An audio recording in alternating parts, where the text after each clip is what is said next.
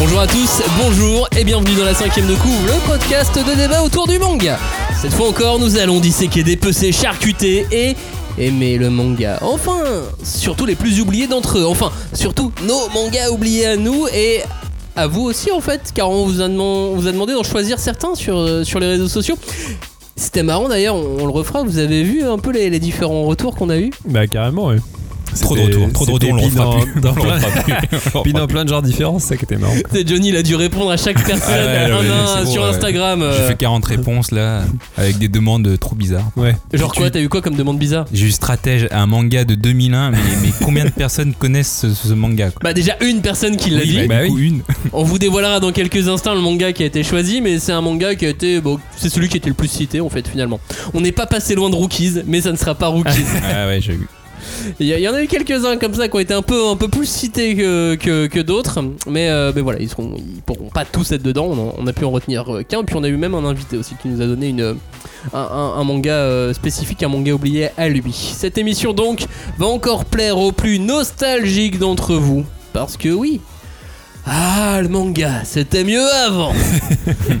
Vous êtes dans la cinquième de coupe. Voici la quatre, la quatrième partie. Oh là là là là. Quatrième. Quatrième déjà, quatrième partie de nos mangas oubliés. C'est parti. On ne pousse pas, s'il vous plaît. On ne pousse pas, c'est inutile. Le public n'est pas autorisé à assister aux épreuves éliminatoires. Moi, je crois que je pourrais être un très bon ninja. À quoi vous jouez? L'heure est grave, c'est pas le moment de faire les guignols Mais on n'a rien d'autre à faire, on peut pas sortir. On va leur faire notre attaque secrète, l'attaque de la Tour Eiffel, ils vont rien comprendre. Et il faudra aussi parler des dessins animés, notamment des dessins animés japonais qui sont exécrables, quoi, qui sont terribles.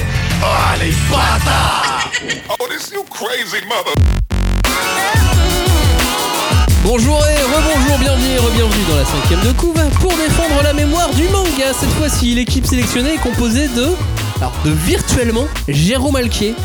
Ah oui. L'auteur, l'auteur de la BD Albator, Albator Mémoire de l'Arcadia, euh, Jérôme Alquier, qui nous a, qui nous a donné un manga oublié. Voilà, donc Voilà, il, il sympa. fera Ça- virtuellement il sera là, partie de sa cette présence émission. sera là. Mm. Tout à fait, il y On aura, l'a pas payé pour ça. Hein. Pas du tout, Ouais, non, merci. non, non. Je te rassure. où, euh, Et vous allez d'ailleurs pouvoir découvrir une, une interview de, de Jérôme Alquier sur euh, le blog dans les, dans les jours à venir. hein. Euh, il y a aussi Johnny, évidemment. salut Qui est la virtuelle Non. Eh, je suis avec vous, avec un masque Il y a Robin et il y a moi-même. Bonjour à tous. Hashtag 5DC pour euh, réagir sur les réseaux sociaux. Hashtag 5DC, le groupe de débat autour du manga. La cinquième de couvre sur Instagram, la cinquième de couvre sur euh, sur quoi d'autre? Sur copain d'avant. non. Sur- Évidemment sur Copain d'avant. Non, on est sur Espace Manga sur YouTube et sur, euh, Ouais. sur Facebook aussi. Enfin bref, voilà, hashtag Sûr. 5DC pour nous retrouver. Nous voici donc enfin prêts à nous baigner dans un océan de bonheur nostalgique. Le vrai. Tel C'est un, tel un naturiste suédois dans une source d'eau chaude entourée de neige. C'est ça, je, je sais pas où va cette métaphore, Ouais, mais. T'aurais pu dire un euh, naturiste japonais déjà de base. Alors non, tel un singe japonais dans une source d'eau Ah chaude oui, naturelle. Ok, d'accord. Vous avez déjà vu ces vidéos de singes dans les sources d'eau chaude? Ouais, ils bah ont l'air oui. tellement paisibles. Ça a l'air tellement cool d'être un singe dans ces cas-là. Mais ils ont le Oui, cul rouge, hein, donc euh, il Ah bah oui, c'est hein. l'eau chaude, tu vois, c'est ça. Bah oui. Bref, on va retourner dans les années euh, 2000 avec le cul d'une couleur normale, ne vous inquiétez pas. Euh, les années 2000, vous savez, c'est une époque où il y avait, euh, où il y avait des festivals, des conventions. C'est une époque où on se faisait la bise. Mm. On avait le droit de sortir de chez nous à cette époque-là. Et vous vous souvenez de cette période quand on avait le droit de sortir et tout Ouais, Ouais. Truc Il y de avait pas la- il y avait pas la 5G encore. C'est- Il n'y avait pas la les- 5G. Bah non, non, ça a tout Ah, il y avait foutu en pas l'air. le compteur Linky, hein. Ah, franchement, Non, c'est ça- vraiment une belle époque. C'est vraiment une belle Ça a époque. tout foutu en l'air, quoi. Bref, c'était une, une- une vieille époque, quoi. Les- tu te souviens d'un truc qui s'appelait les bars? Bah, j'en ai. Tu vois, même je, je commence à oublier. euh, Ouais, ouais, c'est marrant. euh, Mais du coup, dans les quoi. années 2000, voilà, il y avait des bars et tout, c'était Enfin, sympa. à Enfin, 15 on, ans, on euh, parle moi, pas j'allais des, pas dans les on parle pas des poissons, hein, on parle bien des. On, parle, on parle bien des, débits de boissons. Eh, J'ai une blague zoophile là-dessus. Ouais, et bien on ne fera pas la blague zoophile parce qu'on a déjà parlé de, de singes il y a, il y a de- il y a un instant.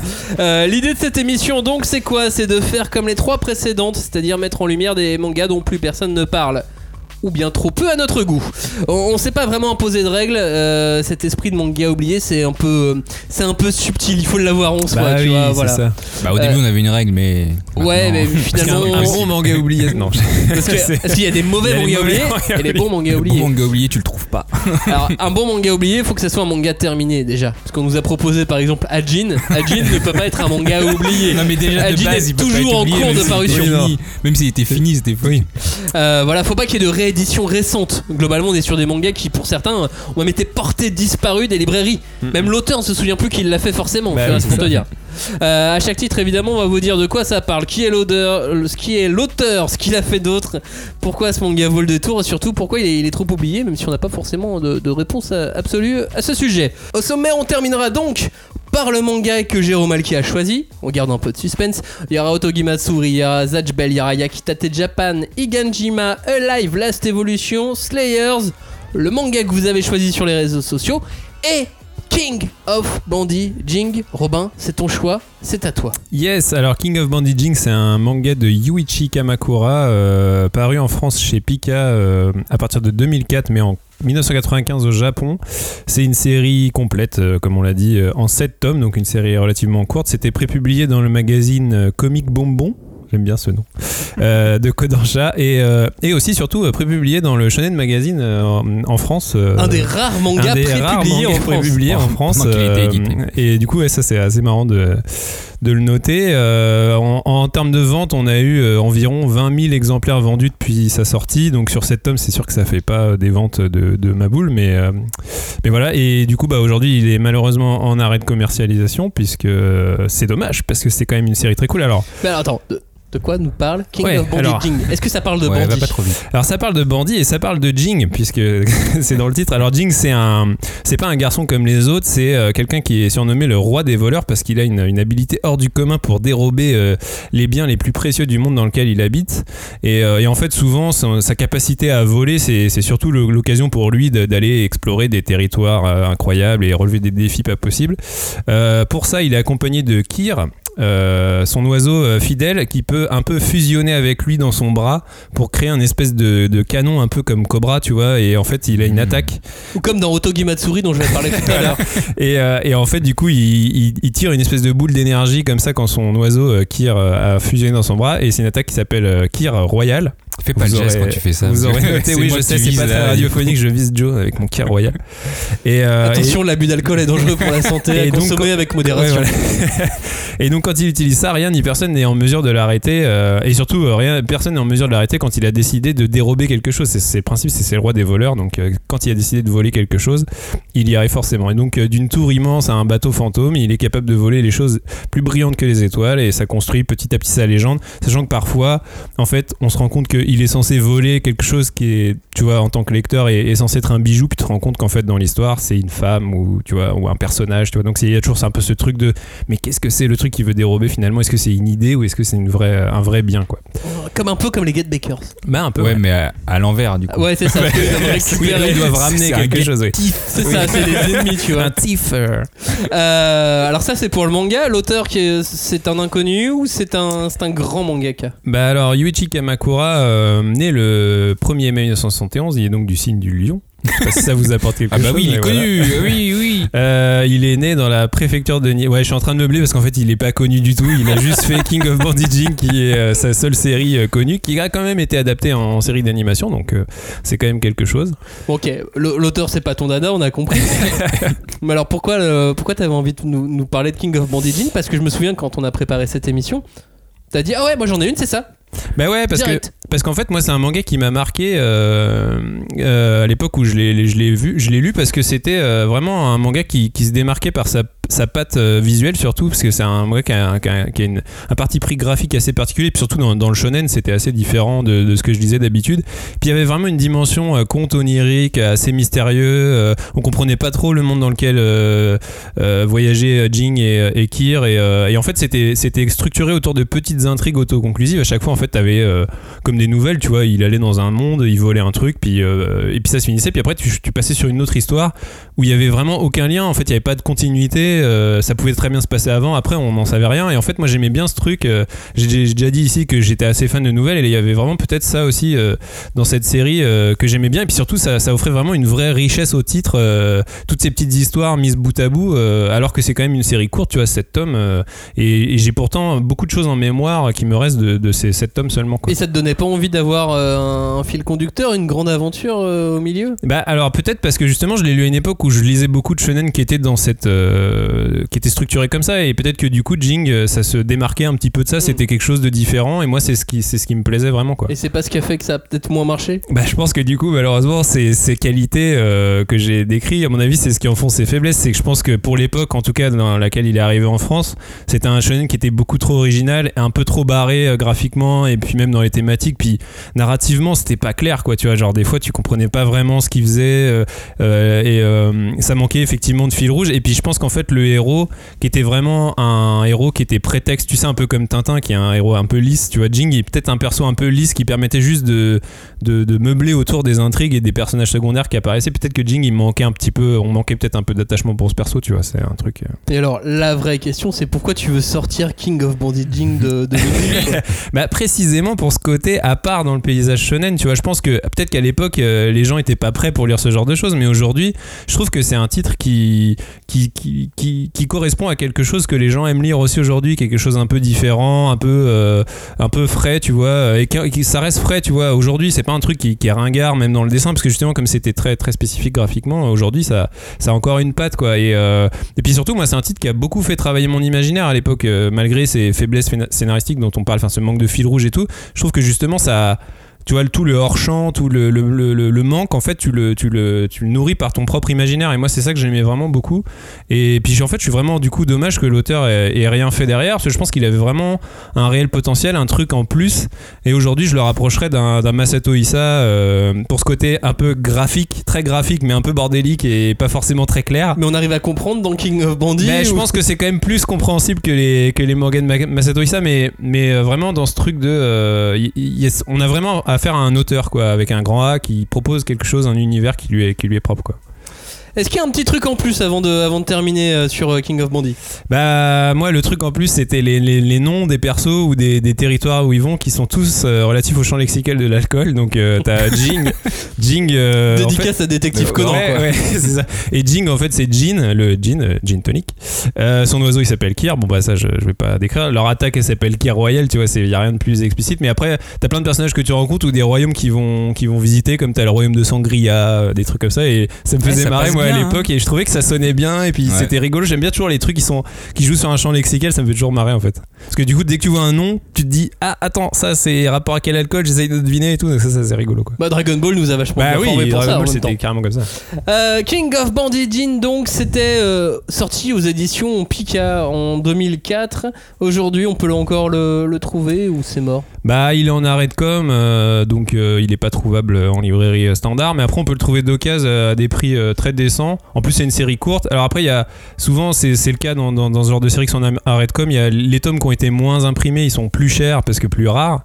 Mais du coup, donc on va voir les, les derniers tomes, surtout le 7, il est un peu plus cher. Mais du coup, comme c'est une série courte et que les premiers sont pas chers du tout, en fait, sur le lycée, sur l'ensemble de la série, ça revient à pas Ouais, très cher tu- quoi. Et comme il y a 100 pas euros, quoi. et comme il y a pas de Non, fil non. comme il y a pas de fil rouge. Bah oui, tu peux en fait acheter les trois premiers, euh, c'est pas très grave quoi en fait. Mais ça, c'est ton déjà, truc. euh, J'achète le tome 4. Mais c'est- pas, c'est pas grave. Et puis il y a aussi la série animée. Alors, je crois que les DVD sont aussi trouvables d'occasion. Donc euh, si si s'il y a des amateurs d'animé, vous pouvez y aller là aussi. Tout est possible pour King of Bandit. Jin, Robin, tu vas garder la parole et tu vas être euh, le messager de nos auditeurs, et auditeurs. des internautes qui ont, qui ont participé à cette. euh, Bon, c'était pas un vrai sondage, c'était juste une question c'est quels sont vos mangas oubliés à vous? On va en choisir un. Et celui qui a eu le plus de votes, celui qui a été cité le plus de fois, c'est Kekaishi de Yellow Tanabe.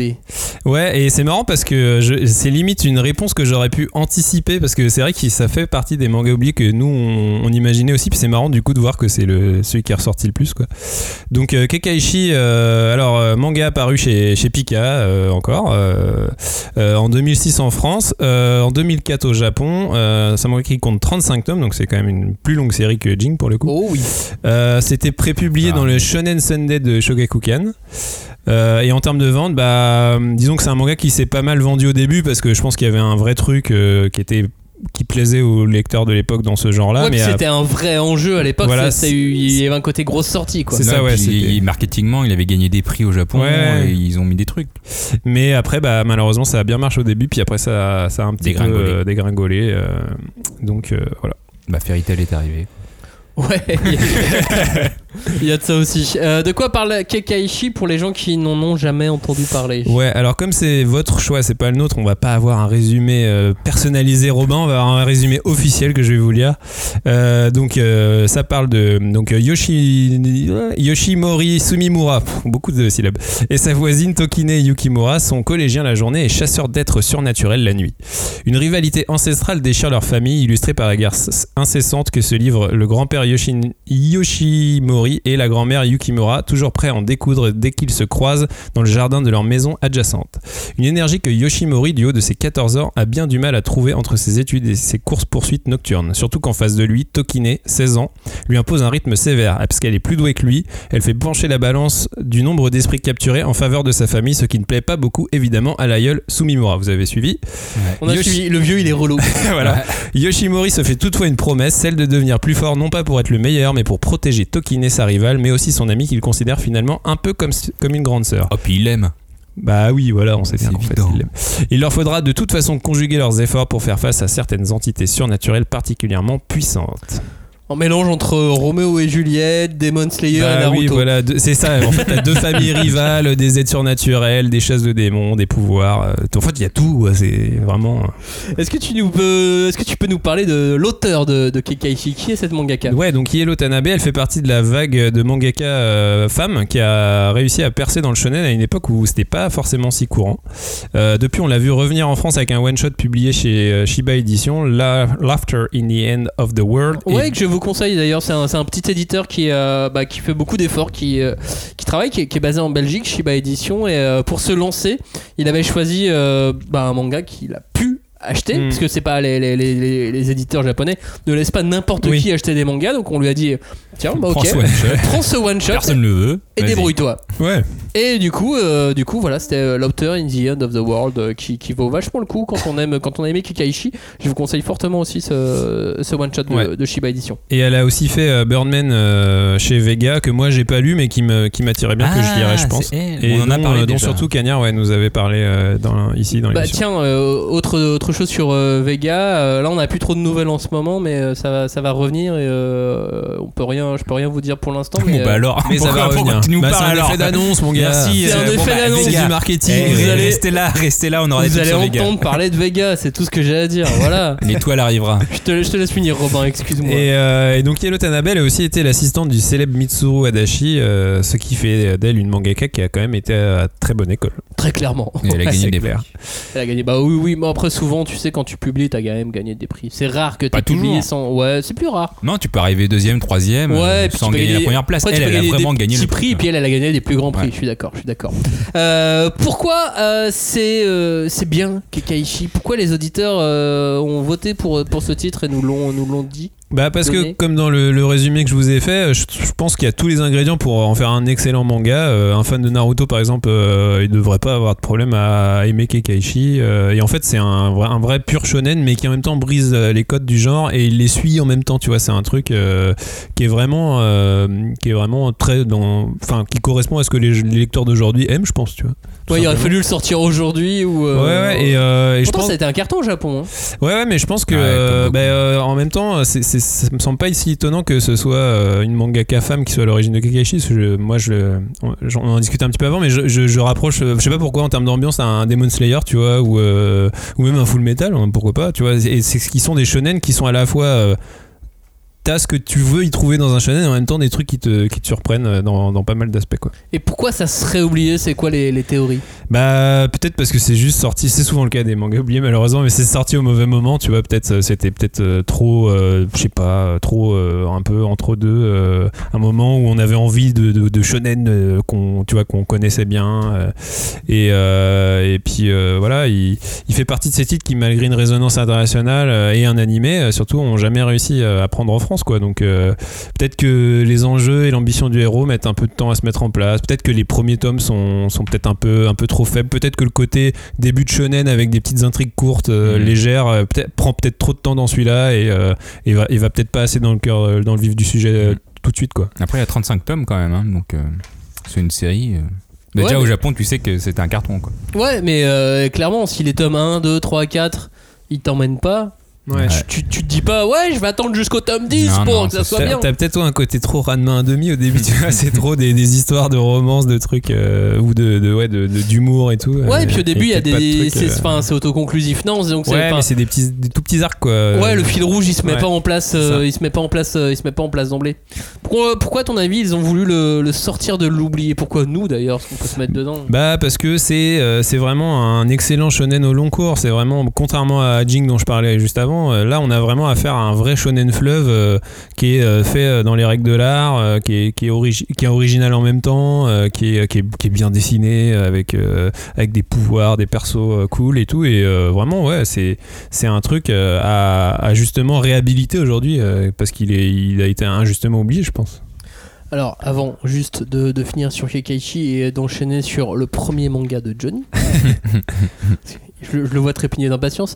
Euh, c'est quoi le, le petit truc en plus? Qu'est-ce qu'on va retenir de Kekaichi s'il y avait juste un petit truc. Bah moi c'est marrant parce que euh, c'est le truc euh, qui, qui m'est revenu à l'esprit tout de suite quand j'ai vu le, nom apparaître dans les, dans les commentaires et tout. C'est vraiment le pouvoir que les héros ont, euh, ces espèces de champs de force euh, en forme de cube et tout. Je me rappelle qu'à l'époque je trouvais ça super, euh, super, à la fois super cool et super original quoi. Ce genre de pouvoir qui permet plein de choses. Puis en même temps graphiquement c'est un peu bizarre de voir ça dans un, dans un, dans un, dans un shonen comme ça. C'était assez marrant. ouais. Ben, ça fait partie aussi d'un de mes mangas. Donc t'as encore volé un truc après Otogi Matsuri. Moi aussi je l'ai ces pouvoirs dans Alive. Kekaichi de Yellow Tanabe, c'était sorti en 2006 chez Pika. On peut encore le trouver ou pas? Bah, il y a une intégrale euh, qu'on peut voir passer, euh, mais qui est. Enfin, on peut. Si vous cherchez d'occasion, vous pouvez trouver des intégrales dans les ordres de 350 euros, donc ça fait euh, quasi du. Bah, c'est du 10 10 euros par tome. tome, donc Ouais, c'est un, peu ch- peu cher. c'est un peu chéro, donc peut-être qu'il faut. Peut-être qu'il faut un peu se motiver et chercher le manga, euh, soit en bouquiniste, soit du tome à tome, quoi. Ouais, ça- ce genre de, de, longues recherches potes, qui quoi. mettent 2-3 ans à. voilà, bon après non, c'est vous avez bien faire. après tu sais c'est des trucs moi j'aime bien me balader euh, dans les dans les bouquinistes et tu sais Ah, genre je veux mon Kekaichi. ouais, ou alors tu le cherches pas tu, à un moment t'as oublié tu vois et là tu le vois et tu fais Ouais, ah, non, mais- mais oui Ok pour Alors, 6 tomes, mais là le problème 35. de ça, euh. c'est que tu risques d'acheter deux fois le même tome aussi parce que t'as Ouais. oublié un peu où t'en étais. Mais... Ah, ma collection de Kenshin. je me suis rendu compte là que j'avais euh, genre 7 tomes en double. Ah bah, bravo. Ça n'a aucun sens. Ouais, Voilà. mais tu sais, euh, je, je- je- je- je m'amusais à racheter les, premiers, la première, les premières éditions de Kenshin. Parce que maintenant il y a la Deluxe, les, les, Ouais. les tomes simples se vendent plus vraiment. Euh, oui, la, la Perfect. Donc du coup, je les trouve à 1, 2, 3 euros grand max quoi. Et quand je les vois, je les je. reprends. Ouais, je Ah ouais, ceux où il n'y avait pas de jaquette encore. Parce que moi, j'ai ma collection de Kenshin, j'ai des J'ai pa- les deux. J'ai une partie sans jaquette, puis après avec jaquette. Ouais. euh, et, Ouais, euh, mais j'ai tout mélangé parce que j'aime Ouais. bien en plus comme ça. J'aime Ouais. bien le fait qu'elle soit moche. mais moi Je trouve que aussi. ça va bien avec Kenshin. Bah, moi aussi, j'aime bien. Oh, mais où? Calme. Johnny, Johnny, Johnny, Johnny, Oui. quel est ton premier manga oublié? Et ben ça sera Slayers Night of Aqualord. Quel accent Ouais, on voit, on voit que t'as vécu Eh, à Londres quelques mois. ouais, pendant 10 mois. Ouais, Eh ouais, la eh classe, ouais, les gars. stylé mec. Non, alors c'est l'auteur, euh, enfin dessinateur euh, Tomi Otsuka et euh, scénariste Hajime Kanzaka. Euh, C'était sorti chez Kiun en, en 2008 et 2003 au Japon, mais après il faut savoir que euh, c'est une série qui est adaptée du- d'une saga de romans qui date des années 90. Donc euh, 2003 en vrai c'est plus ou moins récent, mais c'est beaucoup plus vieux en, termes de série. Six tomes comptabilisés, c'était prépublié dans le Monthly Dragon Age de Kadokawa Shoten et, euh, et c'est sorti du coup euh, 2008 chez Kyun j'ai dit et ça a quand même euh, convaincu euh, 2000 fans à sa sortie. Ce qui est assez énorme parce que Kyun existait depuis à peine 2-3 ans. Et euh, quand tu arrives sur le marché comme ça en tant qu'éditeur en plus Slayer c'était très très japonais pour le coup.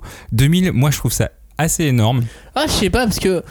Ouais, c'est pas mal 2000, Bah, mais. Non, mais euh, des mangas rentables en France on dit que c'est plus ou moins t'en vends 3000 l'éditeur est content toi Ouais, ouais, et ça peut Et même, là, pour ça moi, peut même 2000, l'être à euh, 1005. Après, euh, tout dépend. Enfin, ça dépend de tellement Oui, de choses que. après toi Slayers a un truc vraiment Mais de- Slayer, c'était connu déjà. oui mais Enfin, c'était euh, connu. C'était moins connu, mais c'était. mais c'était très japonais C'était pour le coup. Ouais, La licence était La célèbre. licence était célèbre mondialement Pour l'animé, ou japonais, mais en France, moi, Ah, si, franchement, je regarde autour de, mes- autour de moi, il y a que moi qui connaissais. Ouais, mais c'est parce que c'est des bolos, tes amis. Ouais, Euh, ouais, peut-être. Bah après, c'était c'était l'époque, j'étais en campagne avec des vaches. En tout cas, Oui, si tes euh, amis c'était des vaches, forcément, euh, c'était En tout cas, malheureusement pour vous, c'est en arrêt de commercialisation. Bien Et de quoi ça parle Quelle est l'histoire du manga Slayers? Est-ce que c'est la même que l'animé? Bah alors, il faut déjà remettre dans le contexte. Donc, comme je vous ai dit, c'était une série de romans d'heroic fantasy euh, à succès, hein, vraiment, vraiment connu au Japon. Il y a eu de nombreux animes, de nombreux mangas avant. Et là, euh, Kyun a décidé de sortir euh, Slayers Night of Aquarlord. Je vais vous faire le pitch, mais c'est un pitch qu'on peut faire pour n'importe quelle euh, série ou n'importe quel roman, on va dire, d'Heroic Fantasy de, de Slayers. En gros, on a, la, on a la plus célèbre et la plus puissante des magiciennes, Lina Inverse, avec son ami guerrier euh, Gaori, euh, qui parcourt le monde. Alors je dis Gaori parce que j'écoutais aussi les animes et à chaque fois il prononçait Gaori comme ça. Ah, moi j'ai toujours dit Euh, Gouri quand même. Non, Gaori c'est mieux. Et en gros, il parcourt le monde à la recherche de trésors euh, les plus convoités. Donc c'est un monde d'Heroic Fantasy, ils vont à l'aventure euh, et ils prennent des trésors. Là, pour le manga, il y a un petit truc en plus, on va dire, c'est euh, en gros, ils sont à la recherche de la, de la légendaire canine du roi démon. Et euh, ils vont se retrouver séparés, enfin Gaori et Lina vont se retrouver séparés et ils vont échouer dans un pays mystérieux où, bizarrement, eh ben, Lina Inverse n'a plus, sa magie n'a plus d'effet, pardon. Et oui, alors que c'est la magie, la magicienne la plus puissante, elle peut lancer des, des super sorts, et ben là, bah, plus de magie. Alors que Eguri d'habitude sert à rien, et alors là, Bah, Gaori, il a une grosse épée, euh, et puis il tape, quoi. est-ce que tu peux nous parler des, des auteurs? Parce qu'il y, a le- il y a- il y a effectivement l'auteur original Bah. des romans qui est sur le manga, mais qui est ce dessinateur? Bah, pour le coup, euh, je me, je savais pas en 2008 euh, qui c'était, mais maintenant, ça me donne une idée. C'est Tomi Otsuka, donc euh, il a fait Okud chez euh, Doki Doki. Ah oui, très bien. Donc Mm. euh, ça reste euh, médiéval, donc c'est- c'est c'est un peu son domaine. Et alors là, par contre, c'est pas son domaine du tout, c'est le magicien d'Oz en dessin chez Nobi Nobi. Euh, là, là, je m'y attendais pas. hein. Info. Bah, manga de commande, euh, le mec c'est bien dessiné, le mec est bon, donc voilà, il, il performe quoi. Après, le scénariste, euh, il est surtout connu, euh, il est surtout connu pour Slayers. Il a fait 25 nouvelles d'Heroic Fantasy. Il a fait une trame d'histoire pour Lost Universe. C'est en gros une- un univers parallèle à Slayers. Excellent, Lost Et Universe après, aussi, il a fait des trucs en, ouais, il a fait des trucs en science-fiction et en fantastique. voilà, pas connu en France forcément, mais très connu au Japon, moins en France, c'est sûr. Et alors j'ai une question, parce que Slayers, c'était intéressant parce que euh, l'animé Slayers, en tout cas quand on l'a vu arriver en France, c'était la première fois que on, on pouvait se moquer et rire de la fantasy. Tu sais, avant Slayers, au Japon ou dans le monde entier, de toute façon, la fantasy c'était quelque chose de sérieux. Oh, la fantasy c'est sérieux, vous ne passerez pas. Est-ce que le manga c'est pareil? Bah, Est-ce qu'il nous fait rire aussi? Alors pour le coup, le manga c'est pareil. Moi, moi je pense que, d'ailleurs c'est un truc que, que je dis pratiquement tout le temps, mais dans les mangas oubliés que j'aime bien, c'est vraiment l'humour. L'humour est, assez délirant. Il y a le monde d'Heroic Fantasy bien sûr qui est, super cool, il y a de la magie, de l'aventure, mais euh, là plus qu'autre chose, il y a un humour particulier. Effectivement en anime ça ressort plus qu'en manga, mais quand tu, quand tu vois les deux, euh, franchement t'es assez bidonné. Après j'ai peut-être mon souvenir d'enfance, hein, je sais pas, faudrait que je... J'ai envie de relire aujourd'hui pour, pour ça me fait rire, mais euh, c'est pas... Il y a il y, a, il y a du fan service vite fait mais tu vois Lina Inverse par exemple elle a pas de gros seins. L'héroïne elle a pas de gros seins. C'est elle est d'ailleurs on le dit souvent dans l'anime elle est plate comme une limande. Et j'ai appris ce mot d'ailleurs à, à ce moment là parce que je, je ne savais pas ce qu'était une limande. Et du coup quand on recherche on, on voit que vraiment que c'est c'est comme une sole finalement. Mais dans la traduction de l'anime ils ont choisi une plate comme une limande. Et voilà. Ça Moi, j'aime bien, moi j'aime bien l'humour la C'est magie très bon à, à meunière avec un peu de farine et tout, la limande. Ouais, euh, une petite je- sauce je au beurre, là. Oh ouais, tout à fait. Avec un tout petit peu d'estragon. Délicieux. Pourquoi c'est oublié? Pourquoi on a oublié Slayers? On n'a pas oublié Slayers. Bah. Pourquoi le manga est en arrêt? Qu'est-ce qui se passe? Bah, je suis pas Johnny. sûr. Bah, je suis pas sûr que ça soit un jour sorti de l'oubli, parce que moi je te dis, autant au Japon Slayer c'est c'est assez anthologique dans le monde de l'heroic fantasy, autant en France je suis pas sûr que ça ait percé un jour. Après tu, tu me dis le contraire en disant que c'était plus ou moins connu et entre guillemets attendu, mais il faut savoir donc Kiun c'était ses premières années, Euh, c'était l'époque de Reset, de Role Playing Girl, euh, un leader qui se lance. Ok, il a. Après, c'était pas leur tout premier manga non plus, tu vois. Non, non, euh, c'est pas leur premier, mais c'est vrai que moi je l'ai acheté sans regarder le leader. À l'époque, je regardais pas les éditeurs, je me- je m'en foutais. Et euh, je regardais juste par rapport à, à- à mes passions. Role Playing Girl, ça me faisait marrer parce que je jouais à des RPG. Et euh, après, j'ai vu, euh, j'ai vu Slayers, pareil, c'était l'Heroic Fantasy. J'ai fait, ouais, c'est trop cool. Et après, j'ai surtout connu grâce aux animes. Effectivement. Et alors, j'ai une petite histoire là-dessus c'est que j'avais acheté les trois OAV euh, en cassette euh, avec ma mère. Et, euh, et franchement. mammouth. Et, et- et à l'époque, je me suis dit, euh, ouais, vas-y, je veux trop des OAV, elle me donne euh, 45 francs, vas-y, qu'est-ce que je fais? Et en vrai, je connaissais pas. J'ai juste vu une meuf qui avait des gros seins et qui était à moitié à poil, j'ai fait, ouais, je veux ça. Et, là, ma mère a fait, t'es sûr? Tu connais? Je fais, ouais, je connais bien. Et je connaissais pas du tout. Mais, mais du coup, je l'ai- acheté et c'était c'était bien marrant. Et là, j'ai découvert le vrai héroïque, entre guillemets, enfin, C'était mon premier, je pense, ma première série d'Heroic Fantasy. Mais attends, t'as connaissais pas trop avant. T'as dit qu'il y avait une meuf à gros seins sur la jaquette, mais qu'elle était plate comme une limande, je comprends pas. Non, rien. alors justement, c'était. Alors, ça, c'est un personnage qui n'existe que dans les animés. C'est Ah, euh, Na- Naga le serpent. le ça, c'est c'est euh, c'est sa rivale, entre guillemets, en termes de magicienne. Parfois on se dit mais, euh, mais pourquoi ces auteurs continuent à mettre des filles avec des seins énormes sur... euh, Bah, pour que des gens comme Bah, Joe oui, mais là, voilà, mais- achètent dans les, voilà, non, mammouths. non, mais on a la réponse. Mais pour le coup, là, c'est vraiment une caricature parce que ces trucs, c'est c'est un peu des melons. Tu sais que ça n'existe pas en vrai. Tu fais ça parce que c'est rigolo. Et je me suis dit, ouais, Ouais cette mais à série. 15 ans, à c'est- 15 ans Ouais, ça convaincu. Cette série, elle doit être marrante. En, en tout cas, euh, je, pense, je pense que c'est oublié parce que tout simplement c'est vieux. En vrai, en vrai c'est vieux. Alors pourquoi on le sort de l'oubli? Si c'est vieux, que ça, ça aille Oui. mourir dans son coin C'est ça. Mais parce que c'est un culte de l'heroic fantasy. Et d'ailleurs, bah, c'est ce que je disais tout à l'heure. Je pense que pour moi, c'est vraiment le premier manga d'heroic fantasy euh, pur et dur que j'ai lu. Euh, même pas que en manga. hein. Je veux dire, j'étais pas un grand lecteur de, de livres petits. Et honnêtement, je pense que Slayer, c'est c'est ma première entrée dans l'heroic fantasy. J'ai pas été déçu parce que c'est du pur kiff de magie, de l'aventure. Et euh, l'humour, comme j'ai dit, c'est c'est assez déjanté. Donc euh, moi, j'étais assez content. Alors, avant de terminer sur Slayers Knights of Aqualords de Tomio Tsuka et Hajime Kanzaka, est-ce que t'as un tout petit truc? Bah, le truc en plus, c'est plutôt le truc en moins. C'est- c'est- C'est-à-dire que c'est pas un truc moderne. Donc il faut enlever la modernité, c'est du manga old school, c'est à l'ancienne, c'est du pur plaisir. Et moi, en fait, j'ai relu là un petit peu, j'ai revu les pages. Et c'est vraiment du old school comme on aime. C'est pas, Mhm. tu vas pas voir un, un trait où tu sais que c'est fait à l'ordinateur. Enfin, c'est pas du Gantz par exemple. Ouais. Gantz c'est fait euh, numériquement. Là, tu vois du old school, tu vois du dessiné, tu fais ouais, c'est beau quand même. Les mecs ils sont forts. Slayers, c'était aux éditions Kyun, c'est en arrêt comme aujourd'hui, mais est-ce qu'on peut encore le trouver? Ouais, j'ai cherché un peu. On, on trouve des tomes abordables entre 7 euros et 16 euros. Bon, il y en a, il y a toujours des petits rigolos qui mettent des tomes à, à 50 euros. Bah, le pire que j'ai vu, c'est qu'il y a une intégrale collector quand même de 6 tomes euh, qui était à 200 euros. Voilà. Mais Donc- tu sais que parfois c'est des algorithmes hein, qui, qui placent les prix. C'est pas, les, pas des humains qui se disent ah, ah, je vais mettre ça à 3000 euros. Oui, euh, il y en a, Il y a qui, aussi qui des font en fonction de, algorithmes qui- de ce qui existe. Mais là, le mec, je pense pas que c'est un algorithme parce que le mec a mis coffret collector, Slayers. Bon, allez, je le vends à 195 euros. Il a mis ça, dans- il a mis ça dans la description. Bah après, moi, en, quand là, le, de- le fait de le présenter, ça m'a bien chauffé pour faire toute la série et notamment les romans. J'ai vu qu'il y en a qui avaient traduit et euh, je pense que je vais même faire une demande à Kiwood Ouais. pour qu'il sorte Et les puis romans. ressortir ta vieille euh, Mais, euh, mais parce qu'en vrai, il y avait les trois OAV, mais après, il y avait trois saisons que j'avais achetées chez Manga Distribution. Et euh, j'ai découvert qu'il y avait une quatrième saison que je n'ai pas vue d'ailleurs. Il faut vraiment que je m'y mette. Donc euh, voilà. Ça Qui a été chauffé, fait un là. petit peu plus tard et ça a Ouais. même changé de réalisation Ouais, pour, et euh, ben pour je vais le cette faire. dernière. Et de ben je vais les lire. Et ben je vais les voir. Eh bien, tu vas continuer à parler parce que tu t'occupes aussi du manga suivant. C'est aussi un de tes choix. Euh, manga de science-fiction de. de... Qu'est-ce qu'on. Le classe hein Franchement, je sais pas comment le classer. Et d'ailleurs, c'est ma première partie, euh, genre de quoi ça parle. Mais c'est rien, que- rien que pour cette première question, j'ai hésité à prendre ce titre. Bon, bah alors on va, on va dire de quoi, de quoi il s'agit. Non, mais je vais faire une fiche technique. Last Evolution, fiche technique. Ouais, Vas-y, fiche, Johnny. Fiche technique tranquille. Alors, duo de dessinateurs Adachi Toka avec un scénariste euh, Tadashi Kawashima. Ça a été publié chez Pika Édition en 2008, mais ça existait au Japon depuis le 2003. C'est fini en, en 21 tomes et prépublié dans le Monthly Shonen Magazine, donc de Kodensha. Donc euh, malheureusement, à la sortie du tome 21, donc le dernier, il y avait moins de 1000 lecteurs euh, qui suivaient la série.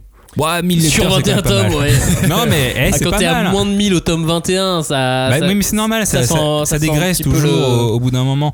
Mais, ouais, mais là, ça euh, sentait le sapin bon, quand même. ouais, comme vous vous en doutez, c'est en arrêt de commercialisation. Voilà. Euh, de quoi parle Alive Last Evolution? C'est quoi le sujet? Bah, franchement, comme je disais, c'est super dur à pitcher. C'est méga compliqué de faire une- un résumé sur cette série. Encore plus de vous donner envie de lire la série en une minute de pitch. Mais en gros, Alors, je, je vais fais- essayer. Fais court, vas-y. Pour faire court et pour pas vous donner envie. Il y, a une, vague de suicides sans précédent qui, a frappé le Japon. Et le monde entier finalement ils vont découvrir ça très vite à la télé parce qu'ils avaient quand même la télé. Et cela semble être dû à un virus du suicide. Mais personne ne sait d'où il vient. En gros euh, les, personnes qui sont frappées euh, par le virus et ben ils ont envie de se suicider et ils le font. Et ceux qui sont frappés par le virus mais qui ne se suicident pas, ils vont se découvrir des pouvoirs surnaturels. Pas forcément des pouvoirs euh, très classe. hein. Autant il y, a- il y en a certains qui ont la maîtrise du feu, mais d'autres qui ont le, juste le pouvoir de tuer des gens en leur imposant un, un pacte avec la mort. Ou encore créer Bah, des cubes pas- invisibles. C'est pas mal comme. ah oui. Ouais, mais c'est pas. euh, voilà. Bah, Sur le papier, il y a un petit heureux. côté de Jagan. Il y a. Baf. Non, parce Sur que le Jagan, papier, tu Bah, vois. Jagan, t'as ta frustration. Ouais, si, sur le papier, un côté Jagan, effectivement. Et il y a aussi le pouvoir de créer des culs invisibles comme, comme Ah oui, comme. Kakashi. Ah oui, du coup, tout se recouvre. Exactement.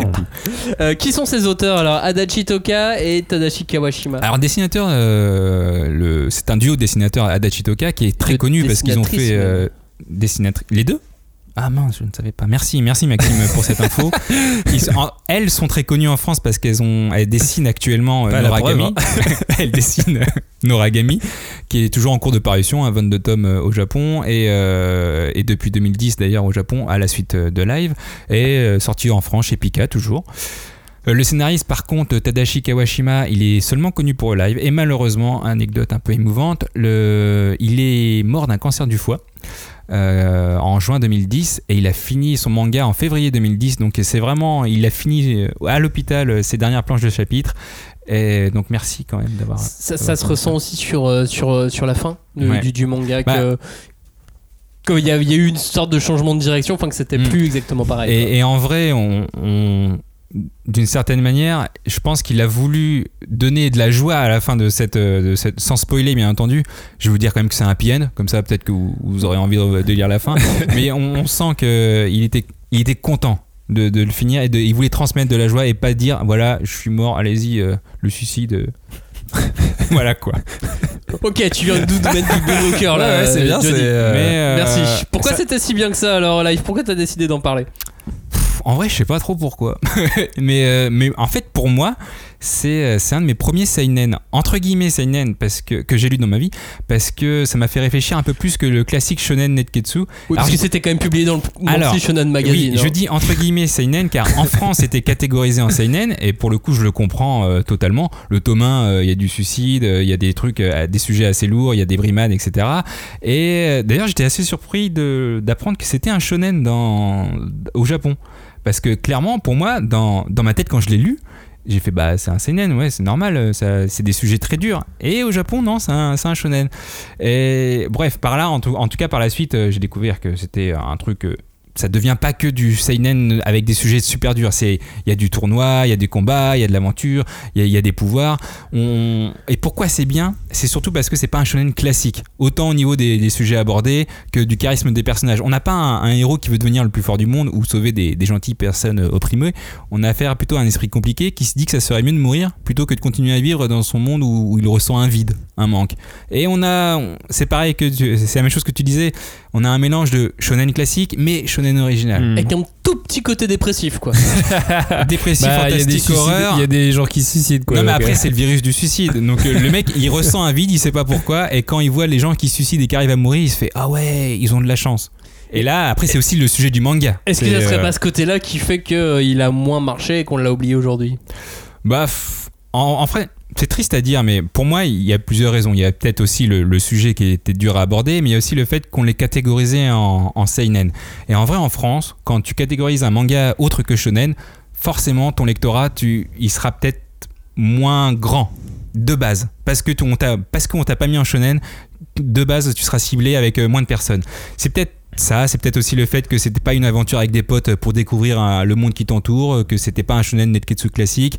Après, il y a autre chose qui a joué, c'est que le, l'autre- le scénariste est mort euh, au tome 13 euh, en France. Et euh, là, le rythme de publication, il, a, il, a, changé. Il est passé de deux mois à 4 ou 5 mois, voire un an pour certains tomes. Et en France, quand tu fais ça, les lecteurs français de manga, ils aiment pas attendre. Ils ont pas du, du temps pour. euh, Ouais, mais il y a des raisons à ça. Il y a, enfin, il y a des raisons comptables et économiques. à ça. oui, après ils se À disent partir du moment où un manga ne, ne se vend pas forcément ne se beaucoup. vend plus, bah, tu, tu peux pas étales. Ouais, Oui, oui, tu de les étales. étaler pour euh, limiter les pertes Mm. en termes d'exercice comptable. Enfin voilà. Bah après, pourquoi s'oublier? C'est vrai que c'est c'est pas un shonen classique, c'est pas c'est pas du fairy tail, c'est pas du One Piece, et sûr. faut peut-être plus réfléchir que d'autres, on va dire. Et pourquoi on le sort de l'oubli Alors justement, c'est le moment. Eh ben parce que c'est bien, c'est dur, c'est dur mais c'est bien. Et moi, comme j'ai dit plus haut, c'est assez original et c'est pas une ribambelle de, de personnages clichés. Et euh, je pense qu'aujourd'hui. Quelqu'un qui lit des qui est habitué au shonen, quand il va lire ce titre, il aura une bonne surprise parce que c'est pas, enfin c'est vraiment, c'est pas classique. En un mot, si je te demande un truc en plus, Bon, l'originalité pour le coup. Alive Last Evolution, c'était édité chez Picast en arrêt de commercialisation. Est-ce qu'on peut encore le trouver? Bon, ouais, là, en vrai, personne le veut. J'ai vu les premiers tomes à 90 centimes. Je me dis, c'est la première fois que je vois un manga oublié qui a, qui a si peu de, si peu de, enfin, ça coûte si peu. Et après, euh, on a la chance d'avoir la version numérique qui est disponible sur euh, Kindle pour 4,49€ pour tous les tomes. Donc, euh, enfin, Bah ouais, ça peut être chaque bonne- tome coûte bonne Ça, c'est chouette. 4,49€. Ouais, ça c'est Donc cool. au moins c'est assez pratique Ouais. et euh, honnêtement c'est un titre qui moi c'est c'est- ça m'a- ça m'a marqué pour le coup ce Mm. titre et à chaque fois que j'en parle à quelqu'un qui l'a lu il fait t'as vu hein toi aussi?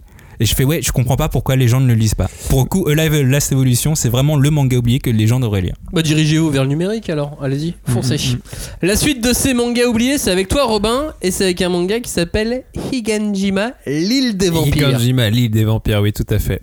Euh, manga de Koji Matsumoto, paru chez Soleil Manga en 2005 en France. Euh, c'était paru dès 2003 au Japon, donc c'était une, pu- une publication assez proche euh, entre les deux pays.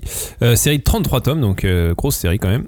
Euh, c'était prépublié dans le Young Magazine de Kodansha et euh, bah, en termes de vente, je pense que la série a marchouillé, mais euh, on est sur quelques centaines d'exemplaires vendus l'an dernier, donc c'est pas non plus. euh, Et c'est pas arrêté du coup, c'est toujours c'est commercial. pas, alors par, Ah bah par oui, contre, ouais, coup, contrairement à- aux autres séries, c'est que c'est toujours, toujours commercialisé. Ouais. peut le trouver Donc ça s'est fini il y a pas si longtemps que ça en Non, vrai. mais oui, c'est ça qui est dingue.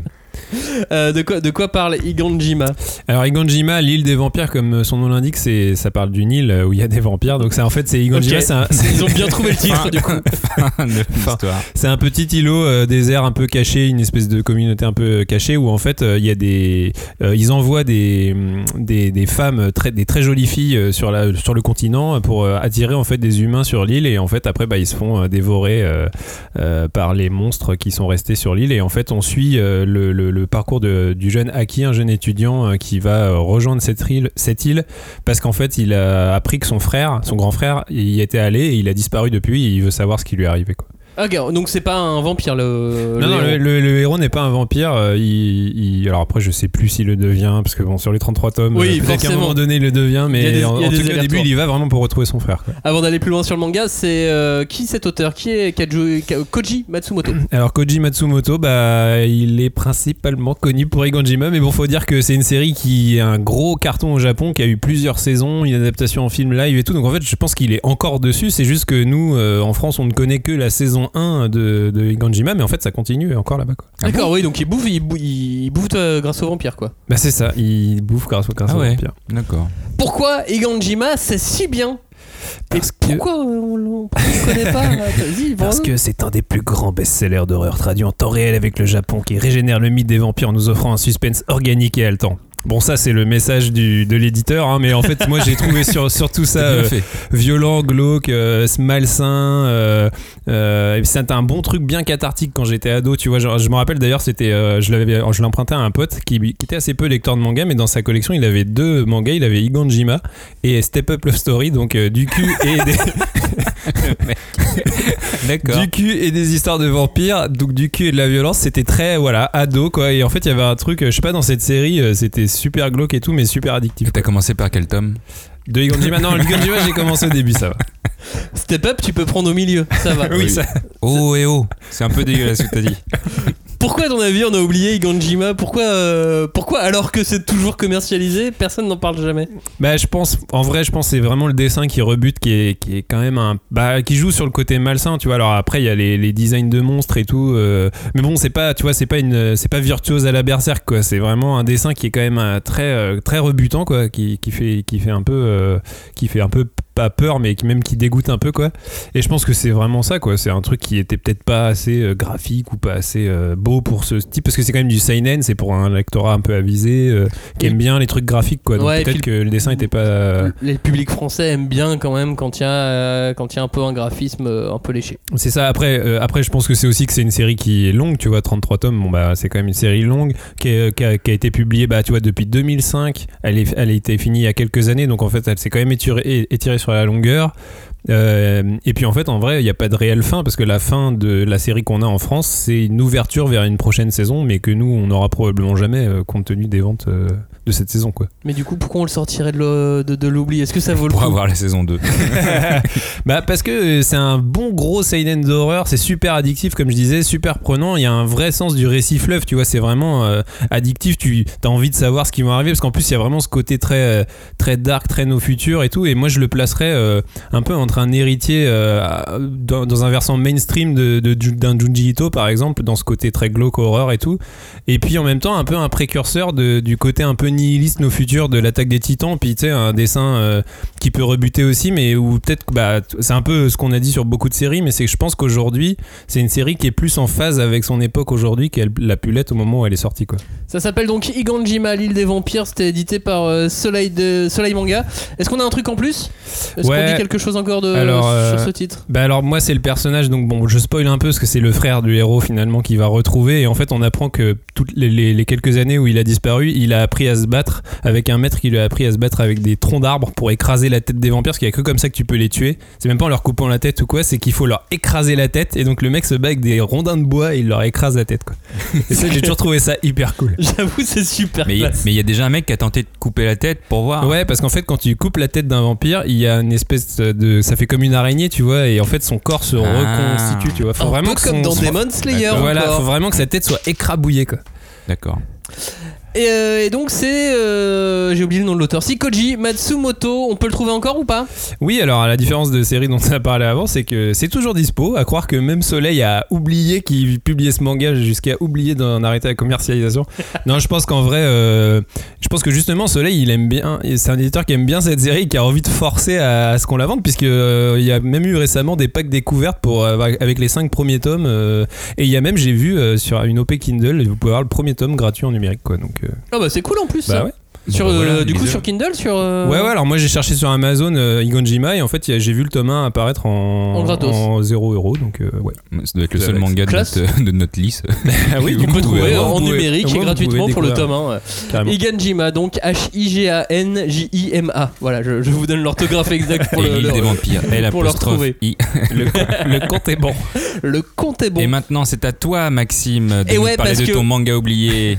Ça fait euh, 40 minutes là qu'on a plus de 40 minutes qu'on a commencé cette émission. Je n'ai toujours pas fait un seul manga Et oublié. bah voilà, Ah, maintenant ça c'est le hasard parce que tu les as triés. euh, Exactement. Figurez-vous que l'ordre dans lequel on vous présente les mangas, c'est un tirage aléatoire. hein. J'ai tapé tirage au sort sur Google euh, et j'ai regardé de 1 à 9. on- et- Sous contrôle d'huissier d'ailleurs. euh, Sous contrôle d'aucun huissier. Mais voilà.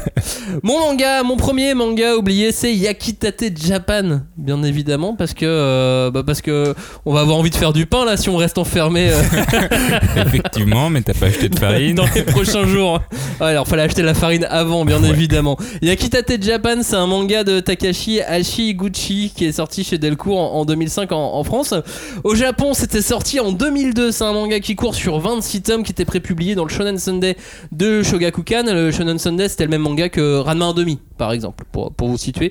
Euh, Il y a encore quelques centaines de tomes euh, qui, se, qui se vendent chaque année. La série existe encore. Ah, encore un autre. Ouais, ouais, faut, faut la trouver. La série existe encore, mais bon, c'est- Et alors, de, de quoi ça parle? Ça parle euh, de pain. Ça parle de boulangerie. non, le, le manga, c'est un peu le, le goutte de Dieu, le goût de- ouais, les gouttes de Dieu de la miche, quoi, si tu veux. L'histoire, c'est celle de, de Kazuma Azuma qui, euh, tout petit, découvre le vrai goût du pain. Alors, c'est le vrai goût du pain de mie qu'il découvre en vrai. Ah oui. Euh, et depuis ce jour, il décide de se dévouer corps et âme à ce mélange d'eau, de farine, de sel, de levure, de matière grasse. Et euh, après 10 ans de pratique intensive dans son euh, bled paumé, il décide à 16 ans d'aller à Tokyo avec un rêve en tête, intégrer la plus célèbre boulangerie du Japon qui s'appelle Pantasia.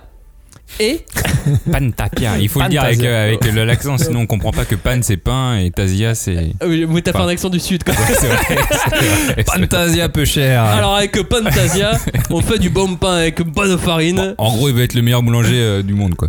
Alors pas exactement. Parce que son vrai rêve, c'est de faire le Japan. Parce que on connaît le pain français, la baguette française. On connaît, Ah, euh, on connaît le pain allemand. On connaît, tu vois, on Mm. connaît les viennoiseries euh, de Vienne. Oui, tout à fait. On, on connaît tout ça. Il veut qu'on fasse. Mais il n'y a pas de pain japonais. Parce qu'au Mm. Japon, ce qu'on aime, c'est le riz et pas le pain. Et donc lui, il voudrait faire en sorte que le pain du Japon soit aussi célèbre que le riz. Et qu'on arrête de parler euh, d'abord du riz japonais et qu'on parle d'abord du pain japonais. Mais du coup, spoiler, dis-nous la fin. Euh, non, je veux pas spoiler, ça Bon, va bah pas la d'accord, tête. dis-nous euh, qui est l'auteur alors. Euh, L'auteur, c'est donc Takashi Hashiguchi. Avant euh, de faire Yakitate Japan, il avait gagné un, un prix dans le Weekly Young Magazine, le prix Tetsuya Chiba. Voilà, il a démarré sa carrière en, en 88, hein, donc c'est pas un, un tout jeune auteur. Il a publié bah, pas mal d'œuvres et puis s'est lancé dans, dans un manga de, de yo-yo ensuite, qui est jamais paru en France. Et euh, il a eu un petit, un petit succès avec le yo-yo, puis il a fait Yakitate Japan, qui a vraiment cartonné là-bas. Et euh, il est passionné de théâtre aussi. Voilà. Après, il a fait euh, pendant 6 ans un manga sur un médecin, un personnage qui voulait devenir le meilleur chirurgien du monde. Et depuis un an là, il propose un spin-off de Yakitate Japan sur l'application Line Manga. Line, c'est comme Messenger chez, chez nous. oui, c'est comme. WhatsApp. Ou WhatsApp, ouais, voilà. C'est en vert aussi, du coup. Oui, c'est vrai. Ouais, du coup, et donc, donc voilà, et donc du coup, Line, le WhatsApp japonais, a, a fait une appli pour les mangas. Et donc c'est le spin-off de Yakitate prépublié sur ce sur ce Line. Du coup, très connu en France, euh, au Japon, mais pas du tout en France. Parce que Yakitate n'a pas trop marché, du coup. Non, ça a pas ça a pas marché de ouf, mais, euh, Bah, mais J'empiète un peu sur la question euh, pourquoi c'est oublié, mais d'abord, pourquoi c'est bien? je peux faire tout en même temps si tu veux. Parce qu'en fait, il y a eu un succès quand même en France. Il y a eu une petite renommée auprès des lecteurs de manga, parce qu'en vrai, c'est pas du tout un manga sur la boulangerie à proprement parler. Oui, bien sûr, on a des trucs super précis sur le pain et des vraies informations. Il y a des, il y a des informations euh, tout court quoi dans le bouquin. Mais c'est un shonen délirant et excentrique. Il y a, il y a, je pense, une blague toutes les deux cases minimum. Donc c'est délirant et complètement con, mais il y a des vrais points scientifiques sur le pain au milieu. Et donc du coup, ils arrivent à faire des points scientifiques sur le pain, sur la levure, la levée, en faisant des vannes en même temps. Enfin, tu vois, c'est Ouais. Ouais. c'est artistique quand même. fallait, fallait le faire. Donc plutôt l'angle humoristique que enquête euh, comme euh, les gouttes de Dieu. Tu parlais Oui, oui, carrément. voilà, oui, oui. mais euh, on est plus sur, un- sur un food war si tu veux. Ouais. Parce que le, le- le héros, lui, a donc l'objectif de réaliser le pain japonais ultime. Et, euh, et ça, c'est différent que de retrouver Oui, les bouteilles, oui. machin. Mais euh, voilà, pour ceux qui ont aimé Food Wars, on est un peu face à un, un ancêtre de, de Food Wars. Sauf que là, il est pas, euh, il va pas dans une école. C'est juste euh, la, la- la grosse différence avec Food Wars. que- Et moins fan service peut-être? Euh, ouais, ouais, moins fan service. Ouais, Food Wars, c'est bien. Oui, non, mais c'est oui, c'est du fan service euh, petite culotte, mais effectivement là, c'est un autre fan service euh, dans euh, dans Yakitate Japan, parce qu'il y a énormément de références pour faire plaisir aux, fans de aux fans de manga et aux fans de boulangerie. parce qu'il y a énormément de références évidemment pour tous les fans Les de boulangerie. fans de boulangerie. vous les écoutez. Mais en tout cas, en set de Food Wars, dans le sens où où c'est bien foutu et on a euh, la bonne galerie de personnages qui- qu'il faut, un peu comme dans Food Wars, et ça c'est important la galerie de personnages. D'accord. Bah alors, euh, dis-nous pourquoi c'est oublié, parce que du coup, tu nous dis pourquoi c'est bien. Ben parce que euh, je pense que l'anime a pas tenu la dragée haute au, au manga.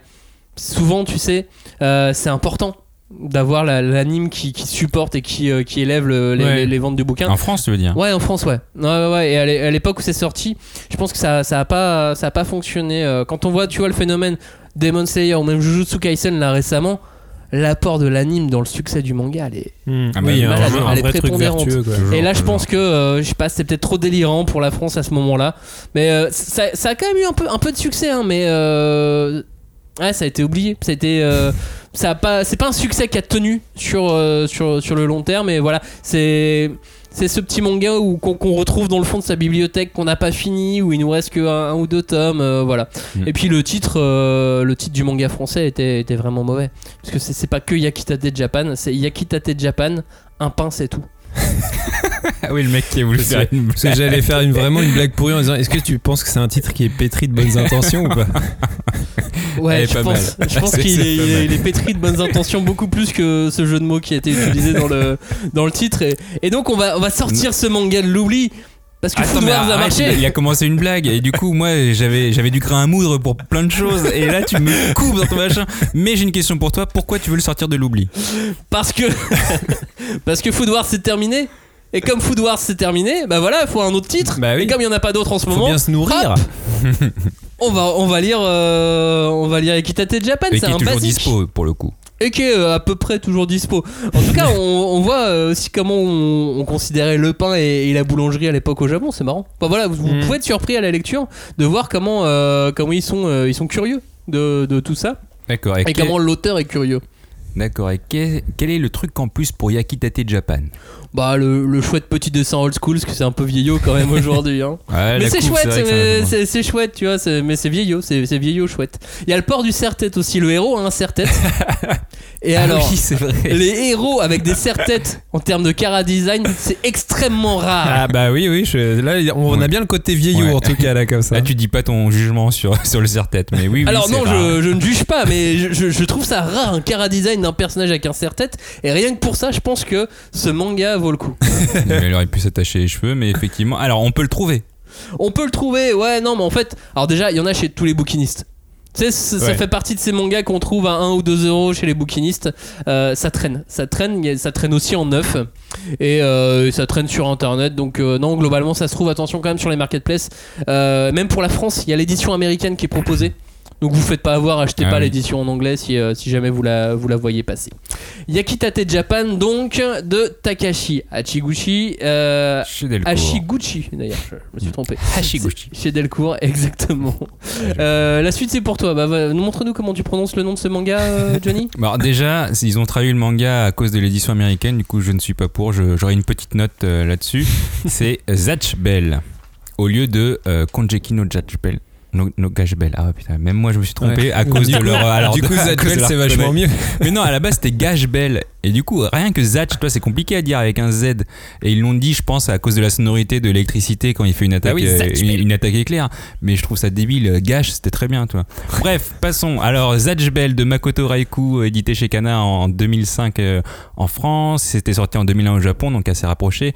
Une longue série, encore une fois, de 33 tomes, euh, prépubliée dans le Shonen Sunday de Et euh, à la sortie, c'était quand même euh, une très très très bonne vente. hein. Il y avait 15 000, euh, 15 000 vendus pour le tome 1, ce qui est assez, assez ouf en termes Bah de, oui, de oui, vente en tout même cas. carrément des bonnes ventes. Donc on aurait pu euh, suivre ça sur la suite, mais bon, 33 tomes, euh, voilà, ça a fait mal. Il fallait les suivre. Alors, Gash Bell, Zatch Bell, euh, le nom que, dont, dont- je veux- que je ne vais pas répéter. Voilà. Le- voilà. Euh, ça parle de quoi? Bah, en fait, c'est assez simple. C'est Pokémon, mais, mais en mieux. Euh, dans, le sens où, dans le sens où Pokémon, par exemple, c'est vraiment pour des enfants de 10, euh, enfin, tu peux commencer à 6 ans, euh, voire euh, ouais, 10, 12 ans, ce serait le maximum. Alors que là, Zatch Bell, c'est pour, c'est pour les ados. Il y a plus. Il y a d'émotions un peu moins cucu et surtout, il y a une fin. C'est pas comme Pokémon où il a gagné le tournoi au bout de un milliard de saisons.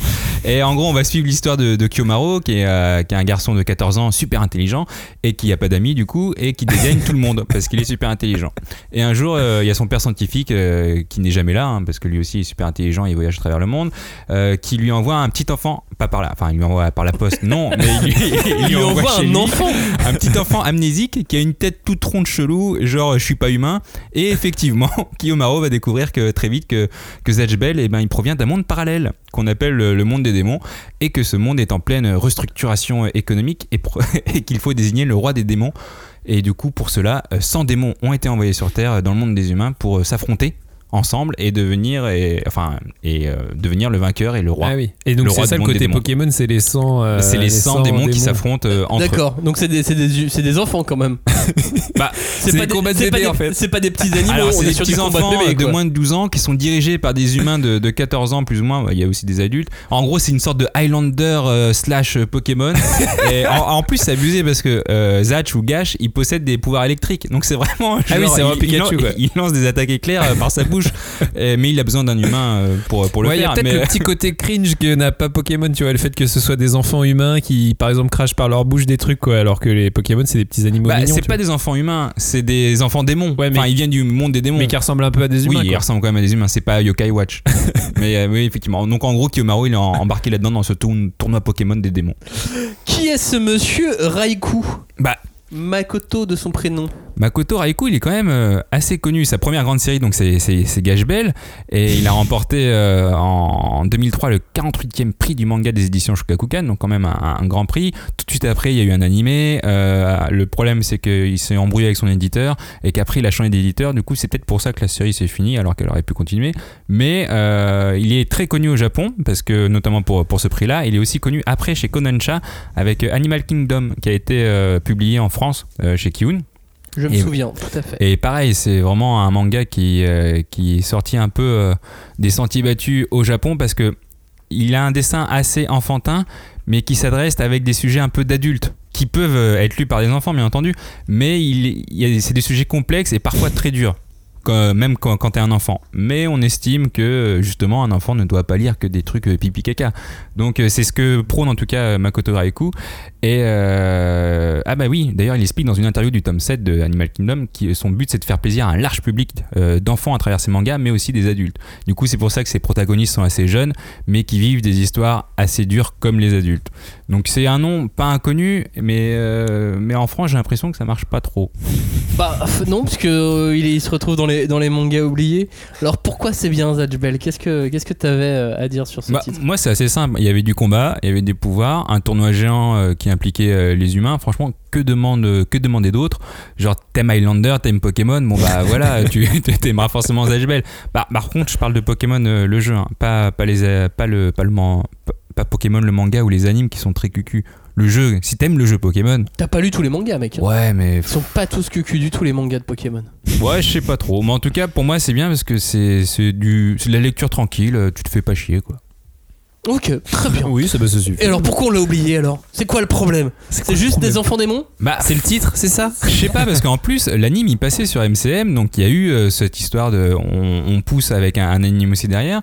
Il y j'ai- tout pour quoi, oui. mais j'ai l'impression que cet auteur il fonctionne pas trop en France. J'ai pas de réponse parce que on aurait pu penser qu'avec Zash Bell il y avait pas une bonne com, mais toi quand quand Kyun est arrivé avec Animal Kingdom c'est pareil ils ont mis ils ont enfin ils, ils ont fait différemment ils, ils ont fait une com euh, assez ouf dessus et et pourtant, non, ça ça a pas marché. Donc, euh, soit les gens n'aiment pas Makoto Hariku, soit ils trouvent que le dessin enfantin avec euh, l'histoire euh, un peu trop adulte, c'est c'est mauvais, je sais pas. Après, peut-être euh, la traduction, Zatch, mais bon, ça c'est mon avis personnel. Zatch, qui- qui- Non, mais peut-être un pas. problème de positionnement aussi. Ouais. Peut-être que nous on l'a positionné trop enfant en France. Peut-être qu'il aurait Non, fallu le Et du positionner. coup, ouais, il pas. rivalise pas face à Ou Pokémon, inversement, tu vois. hein, ou inversement. Non, parce que tu vois, euh, Gash Bell c'était en shonen, Animal Kingdom c'était plutôt en, en kids, je crois. Mais euh, franchement, je sais pas pourquoi les gens. Alors que Makoto Haraku, moi, j'adore, euh, j'adore Gash Bell, j'adore Animal Kingdom, et, et je trouve que ça peut correspondre vraiment à tout le monde. Donc je, je sais pas. Eh bien donc, sors-le de l'oubli. Dis-nous pourquoi tu le sors de l'oubli. Bah parce que déjà j'ai atteint le level 40 dans Pokémon Go et que j'en avais marre de, de jouer avec des shiny, c'était un, un peu chiant. Et euh, c'est surtout pour faire un, un appel car je crois que j'ai jamais fini la série. et du coup je veux, je veux retrouver, je- en fait je veux me retrouver dans la même situation que les gens là, à qui je parle, qui vont vouloir la série et qui vont me faire une Donc concurrence tu vas pour créer les un groupe, tomes. tu vas Donc- créer un groupe sur les réseaux sociaux Ouais. pour les, les gens qui cherchent les derniers tomes Donc de en, en vrai, tu veux pas le sortir de l'oubli pour réussir à le trouver. Si si non mais je veux le sortir de l'oubli parce que les gens doivent le lire et en même temps ils doivent me passer les tomes s'ils arrivent à, à- à trouver euh, ceux, ceux que j'ai pas quoi. Avant de terminer, c'est quoi le petit truc en plus de Zatch Bell? Fran- Franchement, c'est l'humour. Alors, il y a deux choses. C'est que j'ai commencé un peu par le manga où euh, au début c'était un peu, un peu soft.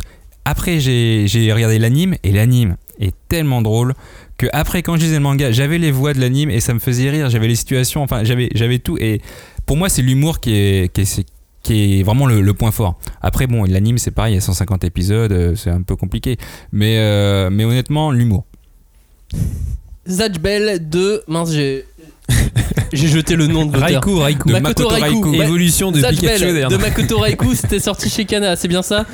C'était sorti chez Kana, effectivement. Et d'ailleurs, Raikou, c'est un peu avec le, le signe japonais du, de l'éclair. Du coup, il y a une petite blague aussi. dessus. Très bien. Combien ça coûte? Où est-ce qu'on le trouve? Franchement, j'ai eu des tomes à 45 euros. euh, c'est- je hais ce genre de personnes qui mettent, qui mettent des prix sur, des- sur, des- sur des tomes qui manquent que- en plus. Non, mais parfois, tu sais, c'est des algorithmes aussi qui, Ouais, euh, qui mettent les prix. C'est pas forcément Ouais. des humains. Ouais, pff, Mais Ouais, du coup, tu détestes les algorithmes. Mais lui, voilà, lui, c'est normal. humain. Mais après, j'ai vu, euh, j'ai quand même vu la série complète, hein, les 33 tomes pour euh, 250 euros.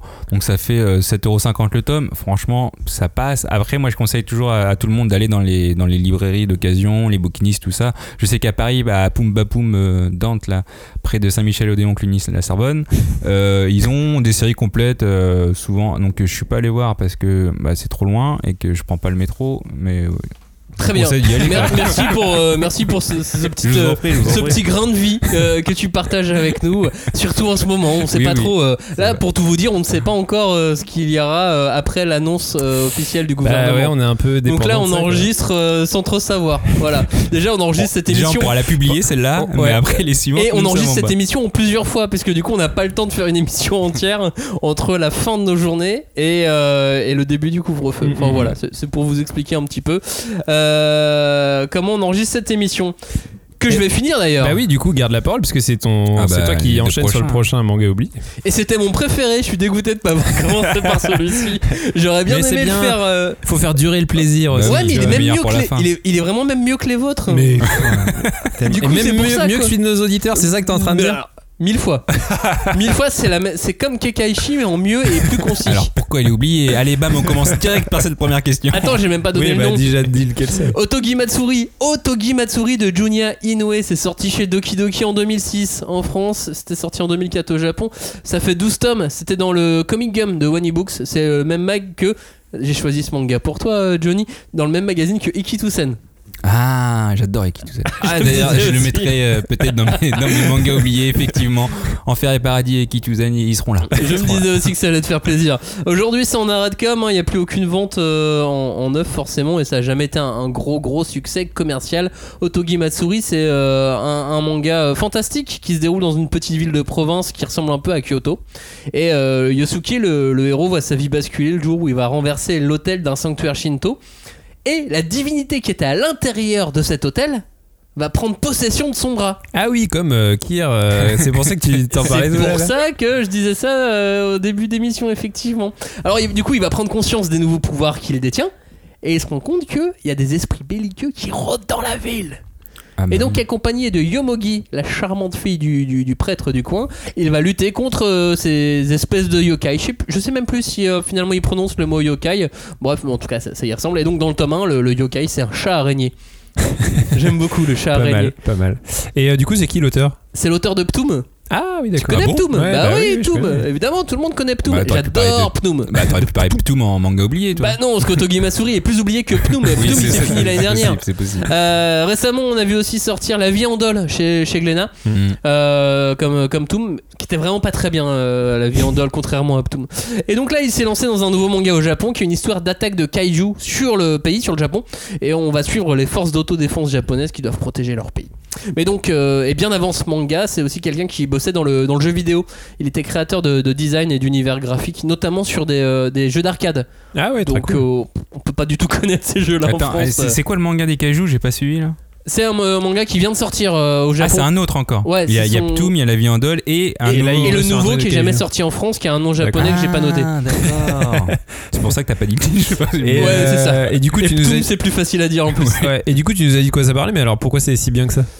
Bah parce que c'est bien, faut me croire, c'est tout. Point, on s'arrête là. Non, On est obligé que... de te croire sur parole parce que. Exactement. Non, c'est un manga de yokai qui comment dire, qui tutoie l'horreur, mais sans sans vraiment plonger dedans. Et j'ai- j'aime bien quand les, les auteurs vont, vont chercher comme ça les, les barrières, le- leurs limites, sans jamais les dépasser. J'aime bien quand ils restent dedans. Hop, ça tutoie un peu l'horreur, mais oh non, on revient. Le, le chat araignée, euh, il est il est chouette. Tu vois, et il a un peu crado, mais il est chouette. Mais il est pas trop crado. Mais il est pas trop crado. Bah, ça dépend, il a quoi d'araignée, il a quoi de chat, tu vois. Il a les pattes de l'araignée comme ça, et il a la tête de, de- du chat de Cheshire un peu. Ouais. Et ça, mais ça reste un shonen du coup. Euh, ça reste un shonen, ouais, bien sûr. Euh, il est dans une vague de, de, de mangas d'esprit et de yokai, comme il y en a, il y en a plein d'autres. hein. Euh, vous voyez peut-être euh, Noura, Stranger Case plus récemment. Il y a Hmm. même un peu un petit côté Black Torch quelque part. Parce Ouais, que, d'accord. tu vois, ça joue aussi avec les esprits. C'est pour ça que je dis yokai, pas forcément, mais, euh, mais dans l'esprit, c'est c'est ça. Et dans l'esprit qui joue avec les esprits. L'esprit des esprits. Et en, en le relisant là, j'ai vraiment pensé à, à une sorte de Black Torch de l'époque, mais euh, sans le côté moderne, euh, urbain. Hmm. Parce que là, on est dans une petite ville qui ressemble à Tokyo, donc ça fait un peu campagne quand même, et ça fait vraiment ville traditionnelle euh, japonaise. Et là, en plus, comme, euh, comme souvent dans, dans les shonen, et, et ce qu'on aime bien, c'est les pouvoirs. Et là, la clé, elle est vraiment dans les pouvoirs des personnages. On a le héros qui détient l'arc du phénix rouge, un petit côté Sentai, vous allez voir. Et il a son prof qui a la lance du dragon bleu, et ensuite viendra le, le bouclier de la tortue noire, les griffes du tigre blanc. Et Ouais, quand voilà, tu fusionnes tout ça, ça fait l'arc-en-ciel de. N'en dis pas plus. Mais non, mais tu sais, il y a un truc, il y, y a un- il y a un mot comme ça en japonais pour, euh, pour définir le, les quatre points cardinaux qui protègent une ville. euh, je sais pas si c'est du bouddhisme ou du, ou du shintoïsme, mais voilà, donc euh, c'est sans rapport. euh, Marie Kondo, ouais, mais oui, oui. sans rapport à tout ça. ouais. je, je vois, je vois. Mais en tout cas, voilà, là, il y a une galaxie de per- personnages de, de style et euh, bah, ça amène un, un vrai plus, surtout avec euh, bah, voilà, des- les armes yokai, quoi. L'arc du phénix. Et T'as dit que c'était en combien de tomes J'ai réfléchi pour voir si je vais justement le 12. 12. ok. Mais je peux te les prêter si tu veux. Ah oui, merde, tu les ça, c'est cool. Mais alors, ouais, du coup, ça a l'air mortel, mais alors pourquoi c'est oublié? Alors, parce que déjà, c'est un manga sur les esprits. Et alors les mangas sur les esprits, vous allez me chercher ceux qui se sont bien vendus. Hein. Bah, Gantz. Euh, voilà. Ah, C'est pas sur les esprits, Gantz, euh, c'est Bah, la SF. euh, ouais, mais il y a des Euh, esprits. non, non, Black Torch, à la limite Black Torch, Bah, Shaman King. vendu. Shaman King, euh, ouais, Shaman King, mais il a un côté plus, euh, plus ludique, Shaman King, on va dire. Là, on est, un- on est, on est sur, euh, sur du traditionnalisme dans, Hmm. dans, dans l'absolu. Euh, et puis c'est sorti à un moment donné où, où le marché manga était pas, pas aussi fort que maintenant, tu vois. Hmm. 2006 en France, le marché manga, c'est pas celui d'aujourd'hui. Et en plus, à l'époque, c'est Doki Doki qui le sortait. C'était pas un, un auditeur, un éditeur aussi. euh, Ouais, surtout, je pensais Ouais. qu'il n'existait pas, moi. Mais... aussi, Oui, ça. grand, coup. aussi grand qu'aujourd'hui, mais c'est un- c'est pas leur premier manga, mais c'est c'est- c'est dans la, dans la grande vague de, de leur premier titre. Et Doki Doki a bien grandi euh, aujourd'hui, mais à l'époque, ils lançaient pas les mangas aussi fortement qu'aujourd'hui. Oui, ils avaient oui, pas une force commerciale aussi, Ouais, ouais. euh, aussi impressionnante.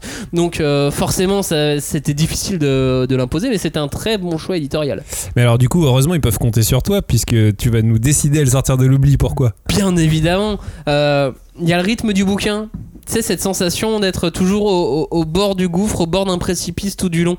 On a l'impression que le, le- le héros va plonger, que Hmm. tout va mal se passer. En plus, dans le tome 1, on annonce que le, le héros n'a plus qu'un an à vivre, qu'il est condamné. Parce que il Ah ouais, avait- c'est direct. Moi, je. Ouais, meurt. en fait, euh, bah, parce qu'il a renversé l'hôtel du, du Phénix Rouge, Ouais. euh, du Putain, de- entre le truc des suicides euh, l'autre fois, de tout Ouais, ça. et puis ça. Ouais, Mais lui, il- en fait, c'est du Kaisen hein. un peu aussi, du coup. Bah ouais, mais il y, a- y y un petit côté dans, dans, dans Jujutsu qui, qui m'y a fait penser également, ouais. Euh, il est condamné, et ça, ça joue sur la psyché du personnage et ça joue sur, sur la psyché du lecteur, forcément. Et puis, ouais, non, c'est un petit peu sombre. Et c'est comme je te disais tout à l'heure, ça tutoie l'horreur un peu comme dans Jujutsu. Mm. Et c'est intéressant pour, pour tout ce genre de choses. Et puis en France, voilà, on n'a pas beaucoup des mangas de- d'esprit de, yokai, donc voilà. Et en plus, c'est drôle. Mix parfait, tu vois. Humour, action, univers, on a, on a la totale, on a tout ce qu'il faut pour faire un bon manga. Et alors, c'est quoi le petit truc en plus qui fait que c'est pas qu'un bon manga non plus? Parce que c'est l'humour et avec parfois un petit côté méta. C'est très très discret, il y a des petites formules, des petites touches, des... tout en subtilité où les personnages ont limite conscience d'être dans un manga. Alors, est-ce qu'il brise le quatrième mur ou pas Et on est à la limite à chaque fois, tu vois, on est... euh, Ouais, mais est-ce on sent que l'auteur a envie, mais qu'il le fait pas. Non, je ne pense pas. Ouais. Je ne pense pas, je ne pense pas. Otogi Matsuri, donc de Junya Inoue, sorti chez Doki Doki en, en 2006 euh, en France. Et ça se retrouve, hein. ça se retrouve, euh, mais faut un peu de patience pour la collection complète. Non, mais a- on vous dira pas où, mais allez-y. non, mais il y, y y a que 12 tomes. Mais euh, ça a pas été. euh, c'est pas comme Zatchbell où le tome 1 a été imprimé à, à 30 000 exemplaires, tu vois. Enfin, Mhm. j'exagère, hein, mais, mais ça a pas été imprimé non plus Oui, énormément. L'époque, l'éditeur. Mais voilà. Donc, donc certains, certains euh, libraires ont encore quelques, quelques exemplaires en neuf. Ça, ça traîne par-ci par-là. Faut chercher. Et sinon, pour une dizaine d'euros maximum, le, le tome, ça se retrouve sur internet. Puis attention, bah, comme d'habitude, vous faites pas avoir euh, aux algorithmes qui vont mettre des tomes. Ouais, euh, ceux que, ah ouais, ceux les que. Johnny déteste. Majim algorithme. C'est ça, le Magin algorithme, effectivement. Et alors, bah, du coup, garde la parole, puisque c'est toi qui enchaîne, euh, Max, euh, pour, euh, pour finir cette émission en beauté, puisque tu vas nous parler de. Kazé de Masaomi Kanzaki. Mais alors Kazé, c'est pas ton choix Robin, c'est pas ton choix Johnny, c'est pas le choix des auditeurs, c'est pas mon choix, c'est le choix de Jérôme Alquier. Euh, Jérôme Alquier qui est euh, l'auteur de Albator, Mémoire de l'Arcadia, qui est une bande dessinée qui euh, sort aux éditions euh, aux éditions Kana. Jérôme Alquier qui a euh, eu la chance de pouvoir produire, dessiner, créer, écrire une bande dessinée dans l'univers d'Albator de Leiji Matsumoto Trop cool. À un, moment, à un moment donné de l'univers, tu vois. Mhm. C'est pas une suite, c'est pas. Il y, a- il y, avait- il y avait un espace à un moment donné dans, dans le- dans- dans l'univers de la bande de- du manga où, euh, où on savait pas ce qui se creux, passait. quoi, ouais. Ouais, il y avait un creux d'aventure, donc il a créé cette aventure dans, dans Mais- le mais il a creux. demandé à le faire. Il a demandé à le faire, l'éditeur a demandé à le faire, tout le monde s'est a demandé à le faire aux japonais. Les japonais ont dit Putain, oui. ça doit être un, un kiff, quoi. Et ainsi de suite. Ah ouais, ouais, ouais, mais euh, quand il, il m'a expliqué, quand il a rencontré euh, Leiji Matsumoto, il était comme un fou.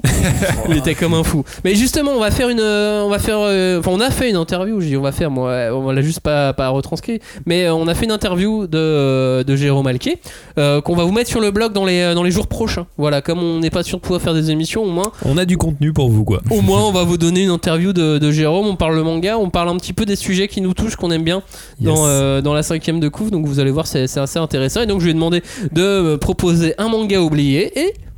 Ni une ni deux, il a même pas dit euh, Bah, qu'est-ce que tu dis pour manga oublié? Il a dit oui bien sûr Kazé de Masaomi Kanzaki. Ok. Franchement, je sais pas ce que c'est. Euh, Kazé, c'est sorti chez Glénat. J'aime bien cette phrase. Bah, Parce que du les coup- premiers, ils étaient là. hein. Bah ouais, non, mais du coup, c'est drôle parce que Kazé, c'est le nom d'un éditeur. Oui, ça. et. Voilà. C'était ça la blague. euh. Ah oui, je- ouais, moi tu sais, je suis plus dans le milieu. hein. C'est ça. ces. Donc, Kazé, c'est sorti chez Glénat en, en 2009 en France, mais c'est sorti en 1992 au Japon. Ah ouais. Euh, par, chez, chez l'éditeur Tokuma Shoten. Ça fait 10 tomes. C'est très confidentiel, hein. il n'y a plus aucune vente aujourd'hui. Peu de gens connaissent euh, ce manga et ceux parmi nos auditeurs qui vont le connaître, il faut Oh, mais oui, Kazé Ah, il y en aura. Bah, ils, seront, ils comme Jérôme, ils vont se dire bah oui évidemment c'était bien oublié sûr. mais c'est injustement oublié. Alors, euh, Kazé, c'est l'histoire de quoi? Donc, je, je vais vous donner le résumé officiel pour celui-ci. Je me suis pas permis de le, de le résumer parce que moi, j'ai- qu'un vague souvenir du, du, du manga. Je sais que j'ai lu le tome 1, j'ai sûrement lu le tome 2, mais euh, je pense que je, me suis, je me suis arrêté là à, à l'époque. Et alors Jérôme t'as même pas fait un, un résumé. euh, Alors, tu vois, je me suis pas permis de demander à Jérôme, ok, et pourquoi c'est oublié à ton avis? Et pourquoi c'est bien? T'aurais dû. Donc voilà, non, non, mais euh, je, je, je l'ai pas, je l'ai pas embêté trop, trop Oh là là longtemps. ces auteurs quelle feignasse. hein. Euh, Kazé, l'histoire, c'est quoi? Troublé par la mort de son père, un policier poignardé par un adolescent de 16 ans, Kyoshiro Kaze ne rêve que d'une chose, obtenir la puissance, entre guillemets, à laquelle son père aspirait tant. Devenu champion de boxe taille, il enchaîne les tournois avec succès jusqu'au jour où il apprend que son âme doit servir de réceptacle au corps d'un puissant guerrier, seul capable de venir à bout d'un démon sur le point de ressusciter. À Oh peine a-t-il repris ses esprits qu'un camion lui fonce dessus. Mystérieusement transporté dans un autre monde, Kyoshiro se réveille alors dans une époque indéterminée. Donc on est bien sur l'isekai où il y a un camion Wow. quoi. Et surtout, il y a la bagarre. Oh là là, alors, rien que le début, tu m'as un peu perdu, mais je vais retenir la fin. Il est dans un autre monde et il va se bagarrer. Et il y a la bagarre. Re- la retiens la bagarre, ouais. retiens la bagarre. Et alors c'est qui l'auteur? Euh, tu te souviens de Flag Fighters? Pas du tout. Johnny, tu te souviens de Flag Fighters? Vas-y, redis le, le premier mot. Flag, flag, comme un drapeau. Comme un drapeau. Non, vous vous souvenez pas? Bambina chez Doki Doki. C'est pas une chanson de Dalida ça Non, c'est Bambino. non, mais- non, mais nous, en vrai, on est, on est jeunes, hein. Sans déconner. euh, Mais c'est bien parce qu'en fait en parlant des mangas oubliés ça nous donne plein d'idées de mangas oubliés, d'autres mangas oubliés. Je pense que si Julie avait été là, elle l'aurait trouvé. Mais, euh, mais là, non. bon, en nous. tout cas, c'est l'auteur de Flag Fighters, de Bambina. Dernièrement, il a signé un récit ninja euh, au Japon qui est, qui est pas sorti. Et euh, Bambina, c'était une comédie qui était sortie chez, chez Doki Doki, sa seule, sa seule comédie, je pense. Mais voilà, il est vraiment célèbre cet auteur pour, pour ses scènes d'action. Et donc, je vais vous lire euh, ce que m'a dit Jérôme à propos de. Ah oui, il à t'a sûrement dit pourquoi c'est si bien. Eh bien évidemment, il, il a voulu le vendre quand même. Il dit à une époque, j'adorais le manga Kazé. On retrouvait une sorte de samouraï et des scènes de, de combat très dynamiques. D'ailleurs, son auteur a ensuite été choisi euh, un peu après pour faire le manga de commande de Street Fighter 2. Je crois que ça date euh, des années 90 et moi j'aimerais beaucoup dessiner euh, les scènes d'action euh, avec autant de qualité et les positions de combat avec autant de qualité. Donc ouais, Voilà. c'était son kiff, c'était le- l'action, les scènes dynamiques, les scènes d'action et, la bagarre quoi comme tu disais. C'était les scènes, les scènes de bagarre parce que bah parce qu'en fait une vraie belle scène de bagarre, c'est génial. Bah carrément. Ouais, Pourquoi on aime One Punch Man euh, de, de- Pourquoi on aime le trait de Murata à ce point-là? C'est aussi pour ça, tu vois. Pour les, pour les vraies scènes de bagarre. Carrément. Donc vous, vous avez aucun souvenir de ces mangas? Pas Non. du tout, non. Même pas euh, visuellement, ni rien du tout. Non. Non, Ah, non. c'est Désolé fou. Jérôme. Kazé en tout cas de Masaomi Kanzaki, c'est le choix de Jérôme Alquier. Euh, retrouvez donc son, son interview sur le blog dans les euh, jours prochains. Ou alors si vous écoutez cette émission 6 mois après, bah, elle est déjà disponible du coup. Et, ça- Euh, et ça- se trouve du coup ou- Ouais, j'ai regardé rapidement, j'ai trouvé des tomes à, à 5 euros en moyenne sur internet. Oui, donc, euh, là voilà. on est sur du prix À, normal. premier- ouais, à première vue, c'est trouvable. J'ai pas fait une recherche surpoussée, mais à Ouais, première vue, c'est trouvable. Bah après, écrivez à Jérôme Alquier ou les poètes. Ouais, et puis 10 tomes, 10 tomes c'est jouable quoi. Enfin, 12, ça 12, va. mais oui. Non, 10 10. 10. 10. Ah bah, je sais pas pourquoi j'ai retenu 12. pardon. 12, c'est. Otogi Matsuri. Ah oui, ah bah voilà, j'étais bloqué. Mais allez plutôt Oh, sur. Otogi Matsuri quand même. Mais non, Kazé, ça a l'air bien. Moi, tu m'as plus vendu, hein, ça a l'air mieux. Casé chez Glénat surtout. Ouais. Ben voilà, c'est ça qui te fait rire. Euh, merci de nous avoir écoutés parce que c'est fini. Voilà, l'émission est terminée. Eh oui. Euh, elle est un peu plus longue que- prévu cette émission. Oh, On a pris beaucoup notre de- temps. beaucoup C'est la mangas passion, c'est la hein. Et passion. beaucoup de blagues, c'est- fou quand même, Non, tous ces mangas oubliés qu'on arrive à retrouver en fait. Ah bah déjà j'ai les deux prochains, du coup c'est cool pour moi.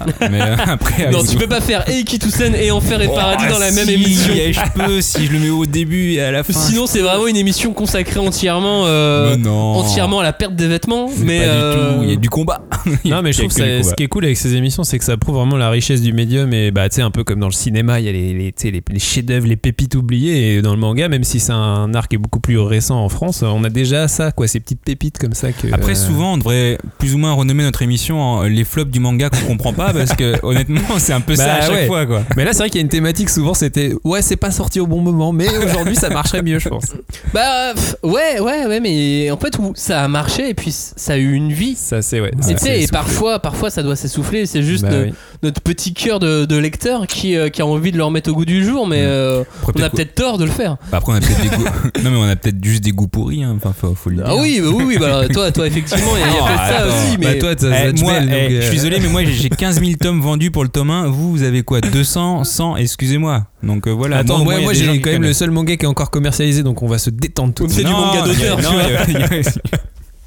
c'est du manga d'auteur, forcément. Non, mais ça serait bien que. Mais ça, ça arrivera tôt ou tard, mais qu'il y ait une espèce d'offre numérique comme ça sur certains vieux titres. Mhm. Après, sur ces titres-là, euh, les éditeurs ont perdu les droits. hein.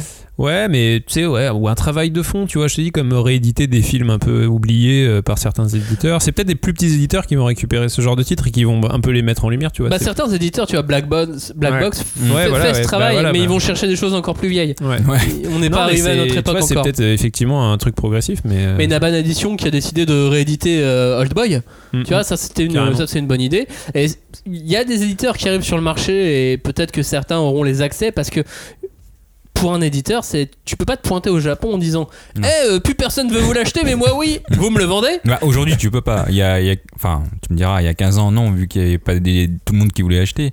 Mais aujourd'hui, c'est compliqué de devenir éditeur parce que ce que faisait par exemple Kiyun au début, ils arrivaient au Japon, ils allaient voir les gens, ils parlaient japonais et euh, ils avaient cette démarche éditoriale que maintenant, aujourd'hui, tu pourrais plus faire. Parce que c'est très euh, codé, très euh, classé. Bah, disons que ouais, faut si vraiment on ne connaît pas, peaufiner- t'es- tu rentres même pas la- le secrétariat. Ouais, donc, puis- euh, Et puis surtout, faut vraiment peaufiner euh, ton offre, quoi. Genre, bah, Old Boy, typiquement, ils ont pas choisi ce manga par hasard aussi, tu vois. C'est vraiment un truc qui a une résonance, qui est un peu connu et tout, et qui va peut-être leur permettre effectivement de, de créer quelque chose, quoi. Mm. Mais tu vois, admettons euh, Otogi Matsuri, euh, admettons Doki Doki n'a n'a plus les, les droits, je suis pas sûr que euh, l'éditeur japonais accepte de le revendre. Ah oui. disant, bah, pourquoi on ferait Ouais, du travail là ça a mais- pas, ouais, puis En ça fait, ça a pas marché à l'époque. ouais. euh, Bah, non, mais ça va nous faire du boulot en plus. euh, Qu'est-ce qu'on a à y gagner Bah, du coup, c'est euh, à l'éditeur français de les convaincre avec euh, ouais, une offre, euh, tu vois, peut-être, euh, je sais pas, des pro- propositions un peu. euh, Ouais, ouais, mais- quoi, un truc. Et tout ça pour dire aussi que ça serait compliqué de le retrouver comme ça d'un coup. Ouais, En non, numérique, sans qu'il y, ait un- sans qu'il y ait un boulot fait avant, ou sans qu'il y ait un boulot qui vienne du Japon aussi. en Ouais, fait. ouais, c'est Mm. possible. Parce que dans ce cas-là, si l'éditeur lui-même commence à numériser et ainsi de suite euh, les planches, là ça devient intéressant de manière internationale. Mhm. Mais si c'est juste pour la France, c'est mort. Yes. Bah, ouais, je sais pas. Pour le numérique, je sais pas trop comment ça fonctionne, mais dans mes souvenirs, vu que j'avais fait un, un mémoire là-dessus, Kazé numérisait lui-même le- ses planches, pas le manga Kazé, l'éditeur Kazé numérisait euh, eux-mêmes leurs planches et ceux qui faisaient tout le travail euh, de, de numérisation. Ça dit numérisation? Oui, oui. Ouais. Ouais. Et du coup, c'est eux qui clignaient les pages, c'est eux qui faisaient euh, le travail. Donc après, je sais pas comment ça peut Ouais, mais est-ce que ça vaut le coup aujourd'hui euh, l'investissement Ouais, C'est du c'est boulot ça. quand même. Parce que même si c'est des ressources internes, euh, si tu les mobilises pour un truc, peut-être qu'il n'y aura pas beaucoup de retour sur investissement. Enfin, oui, bref. oui, non, mais c'est Ça c'est une question. ça se C'est une autre réfléchit. question. Ouais, voilà, c'est pour que euh, 15 auditeurs de la cinquième de coupe puissent le lire à, euh, je sais pas, à 2 euros l'unité. Euh, on pourra 3 mettre un sticker recommandé. La cinquième de couvre l'a créé. C'est ça. Merci de nous avoir écoutés. Comme d'hab, on attend vos retours sur les réseaux sociaux Twitter, Facebook, Instagram, etc. etc. Euh, merci de nous avoir écoutés. On vous dit à très bientôt. On sait pas encore Dans pour la un prochaine futur émission. incertain, Ouais, mais voilà. à bientôt. On va essayer. On va faire ce qu'on peut en tout cas. Merci. Ciao. Salut. Ciao. Ciao.